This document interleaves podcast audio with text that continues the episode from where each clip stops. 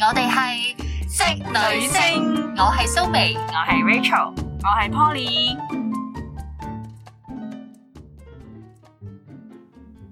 有冇試過喺你嘅職場上面或者你嘅朋友圈裏邊遇到一啲人，你心裏面或者真係好想同佢講一句説話，有冇咁度縮啊你？你有冇咁孤寒啊？真係嗱，最近呢，我就喺網上面睇到一個非常之得意嘅貼文咧，咁就有個網民就呻啦，我同同事咧就一齊嗌外賣，咁就我俾住錢先，咁於是乎咧諗住佢會夾翻錢俾你啦，點知喺台面見到一張二十蚊嘅 coupon。而嗯嗰張 coupon 咧，仲要係你買滿唔知幾多錢你先可以用嘅，而且咧係限定你喺一個月之內用嘅。咁、我就好激氣啦，就話喂，咁我收唔收好咧？我睇見呢、個，我都慶幸我暫時仲未遇過一啲咁度縮嘅人。但係呢一單嘢真係第一次聽，你有乜理由還錢俾人？你係會還二十蚊 coupon 先得㗎啊佢？試下去茶餐廳找數嗰陣時，你睇試下下收唔收 Q 房係啦，咁跟住咧，啲網民咧就回應啦，喂你你試下叫你老細出 Q 房俾佢咯，下個月出糧，你睇佢收唔收一咁個月之內用 晒。係啦，仲要一個月之內用晒咁樣。咁我就想問下，如果你係當事人，你哋會點樣去應付嗰條友咧？其實我會同佢絕交， 我下次都唔會約埋佢同我一齊食唔係咁飯。，但係你都會堅持叫佢俾翻現金係嘛？會啊，我會覺得話其實呢個 coupon 我冇嘢要買啊，好直接啫嘛。其實你可唔可以俾現金 啊？百佳 Q 房嚟嘅喎，點會冇機會買啊？我唔去百佳，嗰張 coupon 嘅鋪咧，的而且確係比較 common 啲嘅。係 我唔去百但係佳，我覺得唔 係唔係咩鋪嘅問題啊，而係係唔該你現兜兜俾翻現金我，係啊。係咪啊？係啊，其實有陣時有一樣嘢就係我都冇嘢要買，咁點解要揀用我去嗰度買嘢？被迫消費係啊，係我啊，真係冇嘢要買喎，我真係唔需要去嗰度啊。你講起呢單嘢，我都諗起我之前都同你講過話，我之前有間公司咧，誒、過聖誕節咧，咁跟住大家誒、公司搞聯歡會就有啲咩交換禮物嗰啲咁樣，就大家就誒、公司規矩就話攞一百蚊嘅禮物翻嚟交換啦，跟住老細咧就攞咗張一百蚊嘅 coupon 咧嚟抽獎。嗯嗰一百蚊 coupon 係啲咩咧？唔係百佳禮券，百佳禮券都好啲。佢自己喺出面咧開咗一間柔道學校，係教柔道，佢係柔道黑帶嚟嘅。跟住嗰張一百蚊咧就係佢嗰間學校嘅學費禮 券，即係你 join 一被個迫消費，你 join 一個一個月八百蚊嘅 course 咧，你就可以平一百蚊。咁即係焗住我要學柔道啦，首先我就要付出七百 蚊，冇錯，我要貼錢貼錢先可以享受到個優惠券啦。 係跟住咧好笑，我講翻頭先嗰單嘢啦。咁嗯有好多網民咧就喺留下面留言，佢就佢就話抵啦，廿蚊睇清楚佢人價，係嗯或者好似 Rachel 咁講，我以後都唔會同佢一齊食飯。係啊呢張廿蚊 coupon 我照收，但係你咪使紙，我下次會同你一齊嗌外賣。係啊，咁我就覺得，喂，你為咗個廿蚊，其實你係冇 friend 做嘅喎。係啊，因為呢單嘢基本上你嘅同事一定會知嘅，而家仲擺上網添。係嗯，其實我明白嘅，香港人生活好艱難，你想儲錢慳家嘅本領咧，你慳喺你自己身上 O K 嘅。但係呢一樣嘢已經唔係涉及到你慳唔慳家或者你節唔節儉，而係你損害咗人哋嘅利益啊！係啊，喂，人哋真金白銀幫你俾錢，你俾張 coupon 佢，仲要佢冇嘢要買。其實而家個方法都好多電子消費，誒、呃即係電子嘅 PayMe 啦，係啦，嗯銀包，即係譬如你就算係轉數，喂，你銀行有錢㗎嘛，你其實你有冇轉個諗過數有幾難啊咧？佢唔係冇錢俾，佢係想用呢個方法用咗嗰張佢都唔會用嘅。佢覺得佢俾咗錢㗎啦，佢覺得佢冇欠你啊！你明唔明啊？係大家觀點與喺角佢度有嘅角好大度，差嗰異。張 coupon 我都唔想用，我都唔會用嘅。可能你有用啦，咁咪好咯。嗱，我又慳翻廿蚊現金，你又可以慳翻廿蚊去買嘢嘅時候用。雙贏，或者你下次咁咯，你你可以下次咧玩嘢，你繼續同佢一齊嗌外賣，咁就話唉、我我未我未撳錢啊，今次你你俾俾先先啦。啊！然之後你就俾一沓 Q 房佢，你睇佢收唔收咯？如果佢唔收，咁你咪玩雙重標準咯。係係啊，啊，幾好啊！以其人之心還治其人之道啊！你唔會，佢唔會上你當㗎。係啊呢種人已經係老江湖嚟㗎啦， 點會點會幫你俾咗先啦、我之前都試過啊有個同事係每次食飯咧，佢都會叫人哋幫佢俾咗錢，跟住佢再俾嘅。嗯咁、但係咧，每次咧都係三催四請，左追右追。冇錯，好啦，啲人就諗咗好似同一個方法啦，不如下次你俾先啦，下次我俾翻你我啊。未撳錢啊。咁你碌卡啦咁，佢係冇帶卡啦，佢係錢都唔帶出嚟嘅，人你你包都唔帶，你你夠吹轉數快都冇過你真啊！係吹佢唔漲啊！真係。嗯所以所以呢種人佢佢如果連 coupon 都俾得出咧，你唔好諗住用咩方法可以對付到佢。我講我講個真實嘅例子啦，前幾日啦，咁有個同事生日，我哋主管生日，咁大家一齊請佢食飯啦。咁誒、呃我就本身諗住碌卡，點知嗰間鋪就話唔收我嗰張銀聯啦，咁算啦。咁、嗯我男朋友俾住先，講緊嗰度差唔多一千五百蚊，係一千五百蚊。嗯咁點咧？我心裏邊已經有個 list 咧，有啲人咧佢一定唔會即時加翻錢俾你，嗯一定係好似頭先 Poly 話三催四請。係咁於是乎咧，我就出 email。係我用公司 email，我直頭計好條數，我唔使你哋評分啊啦，我係按翻你揀嘅套餐，係你我唔會要你蝕一蚊兩蚊係，我直頭出埋啊邊個啊 Amy 咧就一百五十八，阿 Peter 咧就一百六十八，係咁於是乎咧，其實真正夾翻錢嘅人咧都係好少咯。於是咧，我就日日提我男朋友，你記得你記得行佢哋個位度問佢攞錢啊！你一定要問佢哋攞啊！其實咧有樣嘢好你絕再嘅，出到 email，係啊，還咗錢邊個 pay 咗，咗，咗係係啊。我都係諗住，我諗住下個禮拜翻去就係咁樣做係啦。啊，delete 咗佢，因為仲有未未俾嘅人，或者你將成個 list pay 嗰啲咧，喺隔離寫住 pay 字，跟住之後咧，其實咁樣仲好咧。我翻我知道晒啊，原來個個人都俾咗，但我未俾咋。。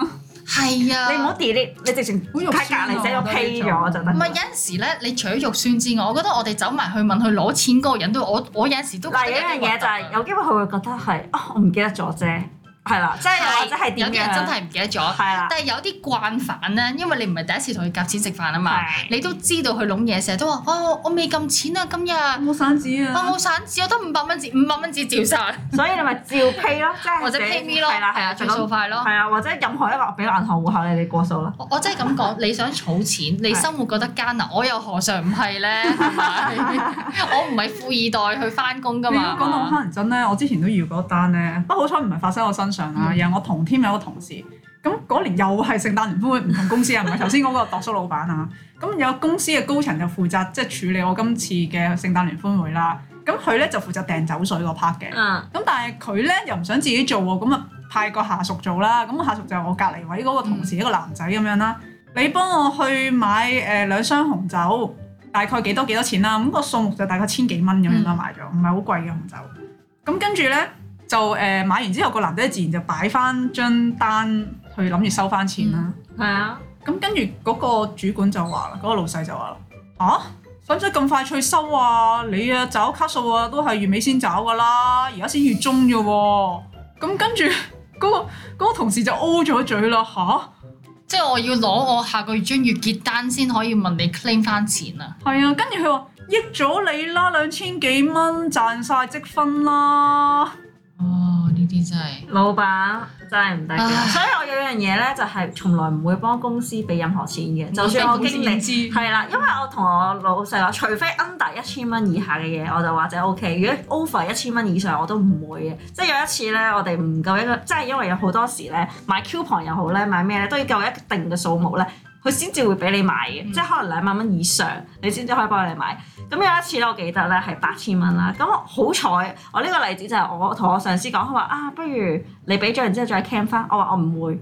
跟住佢之後好堅持，之後佢就好啦，咁我自己俾，因為佢自己就俾咗嗯先。跟住我話我收到錢，即係公司收到錢俾我嘅，我就再幫你 claim 翻啦。嗯 跟住我就之後再俾翻佢，因為我覺得一樣嘢就係有自己嘅原則啊，即係我打工嘅啫嘛，有乜嚟幫嗯我唔係大錢翻工 Exactly 㗎嘛係係啦啊，exactly 同埋公司點會冇錢找數，同埋唔可以有 petty cash 嘅時候，咁我點解要幫公司俾呢筆錢啊？呢個啱啊。我唔係應份噶嘛，係啊，真係數目要分明咯，無論係你嘅上司又好，你嘅同事都好啦。嗱，不如咁，我 share 一個例子，我想大家去評下，或者都唔好話評下，你覺得呢個人度唔度縮咧？咁話說有一次咧，咁成班人就去唱 K，嗰陣時仲有得唱 K 啊，而家冇啦。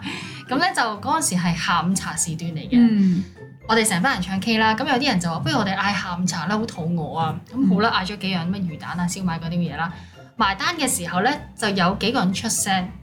頭先我冇份食嗰啲下午茶啊，我唔可以咁樣同你哋平分嘅。你抽起咗我，你哋計咗你哋有份食嗰班人先，跟住再除開我嘅價錢。對於我呢啲對數字唔係好敏感嘅人，我就覺得好麻煩啊！你咁樣係啊評分咪算咯，即係講係啊講緊嗰啲魚蛋燒賣都係幾廿蚊啫嘛。係嗯咁當時我真係覺得呢呢個人真係好鬼死度熟，真係好鬼死孤寒。嗯你冇因為嗰幾蚊，你搞到大家要遲走，要走去同你嗰個計條數咁。係咁但係最後都為咗滿足佢嘅要求，我哋都坐定定同佢計嗰條比較複雜啲嘅數。係嗯我想問下大家，如果你個朋友係咁，你會唔會覺得佢係一個好度縮或者係一個好麻煩嘅人呢？誒呢樣嘢我反而係試過，不過我喺嗰間公司唔係留咗好耐。我發現咧有啲人係好執着，即係咧係佢喺佢嘅角度，佢覺得我蝕俾你都係蝕嘅，即係佢好好擺到明係話，總之我爭十蚊我都係你哋有食我冇食，係啦，即係喺呢個樣嘢上面咧，其實有啲人咧係好計較，即係同埋好執着，其實冇錯㗎。係啱嘅，因為你真係冇食啊嘛。咁如果我哋俾翻我哋自己食咗嘅，係都係冇錯嘅，啱嘅。但係喺呢件事上面，可能你哋個關係，即係其實係講緊對佢關個係，印象唔係咁好咯。係啊，印象同關係咯，即即係係我就咁睇係嘅，我就好睇嗰樣嘢個銀碼有幾大。即係對於我自己嚟講啊，我唔會衡量人哋即係個想法啱與錯。啊嗯即係有啲人喂佢可能真係好手緊，唔通我話俾你聽我好窮，我幾廿蚊我唔想夾，咁好冇面㗎嘛。係咁佢只不過就係我用翻我原則，我冇食我咪唔想俾嗰幾廿蚊咯。係但係我就即係如果我自己個人嘅嗰度俾定唔俾咧，就視乎個銀碼有幾大。好似你頭先咁講，可能成條數都係多咗一百幾十，每人除翻可能多咗十零廿蚊嘅，係咁我唔唔介意嘅。係但係我試過有一次食飯咧，就係有個朋友話要開支酒，哇！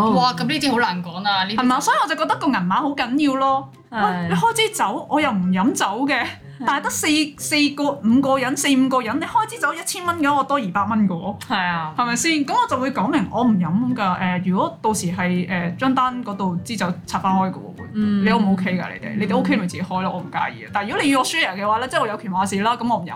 係啦，我就想復講翻點解我講翻嗰單嘢呢？就係、當時呢，我真係對呢個人嘅印象好差嘅，即係覺得係我會心裏邊諗，我下次唔會想同呢類人一齊食飯啦。係咁但係後尾咧，我諗諗下咧，唔唔係嗱，佢有有冇經濟困難唔知啦。但係我諗有啲人咧，特別係對數字敏感嘅人咧，做會計嗰啲人咧，嗯，佢唔係話驚邊唔邊個事，但係佢覺得呢個就係原則嘅問題咯。係啊。一蚊就係一蚊，兩蚊就係兩蚊，咁咪夾翻好，有幾難啫？對佢嚟講計呢條數有幾難，但係你哋啲數學白痴先覺得難啫嘛。係啊其實我遇嗰個仲誇張過你嗰個，你嗰個都仲要幾廿蚊大數目喎，都大大幾蚊食餐飯嘅 喎。我試過有一次係一班人去飲茶咧，係講緊十個人飲茶，跟住咧可能每人咧係誒五十九個幾咁樣啦，除非有啲尾數啦，可能誒五十九個三咁樣啦。咁大家就好自然就係本身我就算啦，六十蚊啦，俾六十係啊，蚊啦咁樣樣。咁我哋好多人都係俾咗六十蚊就走啦，跟住有個男仔就走出嚟講。你仲爭我七毫梗唔紙，梗唔得啦！你最少都要俾翻五毫子我，唉好搞笑佢好搞笑。咁當其時候咧，誒、係我媽都在場嘅。咁一班 friend 咧，跟住我媽就話：呢個咁嘅男人，你千祈唔好諗佢啊！ 呢啲絕對唔係結婚對象。你如果佢追你啊，你千祈你千祈唔好應承佢啊！一個男人如果五毫子都計嘅話咧，呢個人真係好孤寒㗎。誒、係佢佢一定唔會慷慨咯，對你。係嗱，其實我有都有職場有個例子，不過唔係對我，係我老闆佢遇到嘅事情，即係可能同事咧同佢啱啱出差食飯啊咁樣，咁啱咧阿老闆冇帶咁多散紙啦，咁就爭佢兩毫子，跟住佢就話啊唔好意思啊，我仲爭你兩毫子，跟住嗰個男同事就即刻同佢講，好話咁你下次俾翻我啦，你明唔明呢句説話？跟住我老闆即刻永記於心，佢話哇我平時對你咁好，你竟然咁樣同我計，係啊，呢個兩毫子都叫我下次俾翻你。嗯跟住故事之後，佢真係第二日即刻俾翻兩毫子佢，佢唔使欠佢任何嘢。真係好核突啊！兩毫子真係我哦呢好個記已得經唔啊！呢係樣計唔嘢計交問題咧，連上司都得罪埋咯，好老似。老細都得罪埋咯。 跟住之後老細自此之後咧，佢好快地佢就知道老細唔係好中意佢啦，因為佢哋成日都出差，日日都對住。跟住自此之後咧，佢就好快走咗呢個同事。 因為我覺得有陣時你係會影響到任任何一個人嘅，即係唔單止係你嘅另一半，係會影響你身邊所有人。如果你咁樣嘅性格，因為其實唔好話錢多錢少，而係嗰一毫子兩毫子係咪真係咁重要咧？定係你覺得唔係啊？原則大過天，嗯總之佢爭我兩毫子都係要俾翻我，如果唔係我就追佢。所以我咪話 咯，即係如果群體生活咧，嗰、個係數目唔係太大咧，就真係唔好太計較。係啊尤其是好似誒、呃飲茶或者一班人食飯咧，嗌餸 share 食咁樣係咧，啊有啲人可能嗌凍飲要加三蚊，有啲人係可能直頭唔嗌飲品添嘅。係啊咁你唔通我我又要拆翻開嗱，飲凍飲一一班啊，熱飲一班，唔嗌飲品嗰啲一班啊。咁咁點啊？啲蝦餃燒賣嗰啲，你食咗兩粒你又貴啲， 佢仲有十粒咁樣你食多咗一粒鮑魚燒賣喎，咁點計啊？佢食佢食山竹牛肉咁啊收平啲咁係啊樣，跟住我食罐湯咁，我要俾最大份，咁不如各自各嗌啦。係啊，同埋有陣時咧，因為我咧個性格咧係，如果同我啱 key 嘅朋友咧，可能佢生日我會請食飯嘅。咁如果係咁樣嘅話，咁唔通我記住佢請我食幾多錢，我下一次要請翻幾多錢？用個 Excel 表計係啦翻，今次你請我，下次其我實請係你咁冇意思噶嘛，冇錯即係如果一個長遠嘅友誼嘅話，其實如果人哋請下你，你又請下佢，人哋唔係在乎嗰餐飯值幾多錢，而係在乎同你嘅關係啊嘛。嗯所以我就覺得有陣時，如果人哋問我啊，你會唔會同我咩咩咩食飯啊？然之後計翻幾多錢啊？哇，原來你食得咁貴啊！咁樣即係呢啲咧已經我會撇除呢啲朋友噶啦，即係我會覺得哇，其實。做咗朋友，你請我食飯，我請你食飯，都係為咗生日同你慶祝同埋見下面啫，而唔係為咗食間飯係幾多錢。如果我食咗成萬蚊，咁唔通點啊？你下次還翻一萬蚊俾我咩？ 係啊，我我哋其實今日嘅主題咧就係講緊群體生活，唔係啊係就係講緊你自己個人有幾慳家，我唔理你啦係啊嚇，你一日冇食食一粒米，我唔理你 啦。但係講緊係你要顧及對方嘅感受，我調翻轉嗯咁問你，你多咗個五毫子或者多咗個兩蚊，真係會為你嘅生活帶嚟好大嘅正面影響咩？真係會為你嘅户口進帳咩？係未必會嘅。但係會帶嚟負面影響。冇錯，係啊但係會令到你，我嚴重啲嚟講，會令到你成為一個孤獨症，或者成為一個犯眾憎，冇人會再想同你一齊去食飯或者搞 gathering，因為你有一個深刻嘅印象已經喺人哋嘅心裏邊，或者係會覺得誒、哎我唔 care 人哋咁點諗啊，咁咁咁樣你冇 care 啦，唔好同人食飯係啦，啦，你自己一個啦。你唔好叫人哋幫你俾住錢先啦，冇係啦錯，係啊。所以原本咧慳家咧都係一件好事嚟嘅，但係咧我我而家先深深體會到咧，尤其社會耐咗咧，就會覺得喂，其實你慳還慳，你可以慳人呢啲人係慳自己，嗯，但係就對人係好好嘅係冇呢錯，樣嘢，反而我覺得欣賞，係因種為美德啊，係啊冇錯，因為我覺得你慳自己，你自己背後點樣辛酸嘅話係你自己啊嘛，咁講真，但係你朋友係唔同啊嘛，都中意同啲慷慨嘅朋友。係啊相處嘅冇錯係啊，即你係如如果果。你慳人哋慷慨自己咁就係賤人咯。其實我真係覺得，如果你慳人哋嘅話，其實係有嘅，即係我都見過有啲男士咧係咁樣嘅，即係慳人哋，跟住就自己好豪啊，即係有去遊艇會啊，又你見開支酒啊我。 同你講過有單嘢 N 年 前嘅誒熱檸蜜事件啊啦。我 記得，唔記得咗，我記得啊！佢話我佢話凍飲要加唔知幾多錢，跟住佢 話唔好嗌啦咁唔貴。係唔係唔係凍飲，係我有一個男仔追我，係約咗好多次食飯，但我唔因為我唔係太中意佢，所以我就一路都推佢。咁、嗯直至到有一次咧，佢係直接等我放工，佢話我淨係想同你食餐飯啫。咁我話好啦咁樣，咁跟住就帶咗喺附近一間餐廳，嗯咁都唔係啲貴價餐廳，幾十蚊一個 lunch 我自己覺得，啊好、多年前啊，講緊十幾年前。嗯咁跟住咧，誒、我嗰日咧就喉嚨有少少乾渴啦，我想飲熱檸蜜。嗯跟住個 waitress 咧就同我講：小姐熱檸蜜我哋要加兩蚊。嗯，跟住佢就即刻講：喂，唔好加，唔好加，唔抵啊！加我得咁多蜜糖咧，要俾兩蚊咁樣。跟住你就照照嗌啊嘛！我記得，如果呢個情況咧係啊係老夫老妻咧都算啦，即係你知你老公係咁孤寒，但係如果佢真係想追求你，而而呢一餐係你哋第一餐 應該飯，冇下次。拜拜，拜拜拜連餐飯都唔想食，真酒因添為。嗰兩蚊咧，你冇咗一個將來有機會做老婆 嘅人，係好好笑。咁我我我就係我照嗌唔理佢啦。跟住我話呢餐飯我哋 A A 嘅，幾好啊！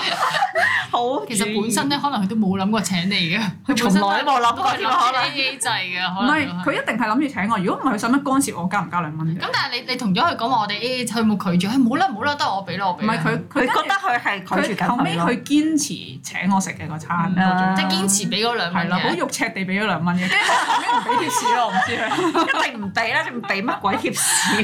啊，真係好奇怪。唔係，啊其實我想我都想分析一下點解啲孤寒嘅人咧，孤寒的人如何練成的嘅？嗯即係諗下，會唔會係因為佢以前曾經係俾人揾過笨，嗯或者佢太過蝕底啦，即係佢覺得誒、呃我唔可以做人再咁樣樣啦，所以就堅持佢自己一套新嘅理念、新嘅原則，就係一蚊一毫我都唔可以蝕咧。有機會，或者係佢嘅成長環境，佢啲父母教出嚟，即係可能佢啲父母都係啲咁嘅人，所以佢自己先咁樣嘅啫。冇錯冇又或錯，者佢成長嘅環境好辛酸，而以前真係試過爭一兩蚊開唔到飯嘅，咁係所以佢對錢嗰個概嗯念係啊係個重視程度會高過友誼或者群體生活入邊嘅嘢 咯。同埋佢可能佢自己嘅家庭環境都會覺得啊，其實我慳咗一蚊可以做好多嘢喎，咁樣，所以係唔可以怪佢哋咯，只可以話每個人唔同咯，只係咁啱佢唔係你啊我哋嘅呢朋集純友，粹係想分析呢件事其實未必係有好處，即係係雖然你係慳咗兩蚊或者慳咗五毫子，嗯但係呢件事對你嘅負面影響係大過正面嘅影響。係即係值唔值得咁做咧？咁就係我哋尊重翻聽眾嘅意見啦。即係你你你覺得啊，我情願俾人孤立，我都我都唔我都冇所謂㗎啦。係啊，我唔想俾人佔我便宜嘅嗯咁、樣，咁冇問題嘅，個人取捨嚟嘅。咁但係你話誒、呃啊，如果如果要俾人孤立或者俾人背後話我度叔精嘅，咁我情願俾兩蚊啊咁樣，咁你就從今日開始你改變下喺呢方面嗰個生活習慣。係冇錯，係啦，譬如我哋今日一開始講嗰單新聞咧，我到而家都覺得係不可理喻嘅，嗯同埋、覺得係一件好過分嘅事嚟嘅，係啦。即係調翻轉，我覺得嗰個網民真係講得好好。咁你係咪唔介意你每個月出糧都用 Q 房儀式出糧先？係咪唔介意都係要買滿二百蚊先可以用到個？即係我覺得你要站喺人哋嘅角度嚟睇嘅。雖然係好多時我哋都話你唔好，你唔使同你嘅同事做朋友㗎啦。你係唔使同佢交心，但係你始終要保留一份嘅尊重咯。係係啊你尊重人時，人哋都會尊重你啦。係係啊你你好難講嘅，你發生咗一件咁嘅事咧，你身邊人一定對你閒言閒語㗎啦。嗯當你聽到好多閒言閒語嘅時候咧，你唔好走去指責人哋，你諗下你究竟做咗啲咩傷害？可能你覺得，誒嗰廿蚊講咩傷害啫？的而且確係傷害咗啊！嗯係你揾錢辛苦時，唔通我揾錢唔辛苦咩？係係啊，咁有啲人嘅心態就係、令我負天下人，莫讓天下人負我。嗯啊咁冇嗯即係嗱辦法，，比起話誒好均真，每一蚊都要誒計翻清楚，同埋俾 coupon 呢單嘢咧，我覺得俾 coupon 係更加過分，嗯，因為誒、呃我每一蚊都計得好清楚，可能係我嘅原則問題，同同埋可能我經濟問題啦。嗯但係我冇佔你便宜噶嘛，我只不過唔係想俾人佔我便宜啫嘛。佢個心態覺得我俾多咗你哋食嘅嗰啲嘢，我我俾人佔咗便宜。但係調轉頭 coupon 咧，佢唔單止唔係佔唔佔便宜，佢佢佔緊人便宜啊！嗯你應該爭人哋廿蚊，你就俾翻廿蚊人哋啦。咁你俾咗廿蚊嘅 coupon 人哋，咁其實即係你佔人哋便宜啦。你逼咗原則人，上你係累咗人哋要消費一百蚊先使到廿蚊係啊！啊你明唔明啊？同埋人哋係啊冇必要係去啊，消費，呢個就已經係過咗火啦。比起話我好均真地要計翻晒食食嗰啲乜嘢計幾多錢，就已經更加過分。嗯反而係你損害咗佢嘅利益。係係啊，係啊，啊我哋。今集講話雖然唔係大嘅銀碼，嗯但係你損害咗他人嘅利益，然之後令到你從中獲利咧，都唔係一件好嘅事啦。係咪同埋人哋會下次就唔會再同你一齊食飯我我啦哋頭先話，當然有啲人唔稀罕係啦， 啊，如果你唔稀罕嘅話，咁唔該你俾翻咁錢。你剩低嗰 你剩低嗰啲 coupon 好難用落去咯。嚟俾人揾笨嗰啲，你唔好千祈唔好學佢剪定嗰啲咩印花咁嘅優惠券咁樣係啦。啊咪都係嗰句啦，慳家本領咧，用喺自己身上面係冇錯嘅。嗯我覺得有啲長輩都好好，寧願慳自己都唔好慳人哋。嗯即係譬如嗰啲阿媽阿媽一定係平時咧過時過節咧，請人食自飯，己屋企就食得好孤寒。係啊係啊但係去到要請人食飯咧就好疏爽嘅，係啊，咁冇所謂嘅。同埋或者如果你將來嘅老公咧都係一個度縮嘅人咧，我我都聽過有啲人咧係話你個老公孤寒其他人唔緊要，孤寒自己唔緊要，最緊要唔好孤寒我。係啊但我好懷疑究竟有冇呢一種人嘅，即係可以雙重性格得咁緊要。有，我哋都識咯。佢佢係誒自己又好慳家啊，對人對人亦都一啲都唔慷慨，極度吝嗇嘅。咁但係可能對太太啊，或者就對仔非女常之疏爽嘅對對仔女會㗎就極度疏因爽為係自己嘅嘢啊嘛，誒，因為喺佢個角度，佢覺得我自己受委屈唔緊要。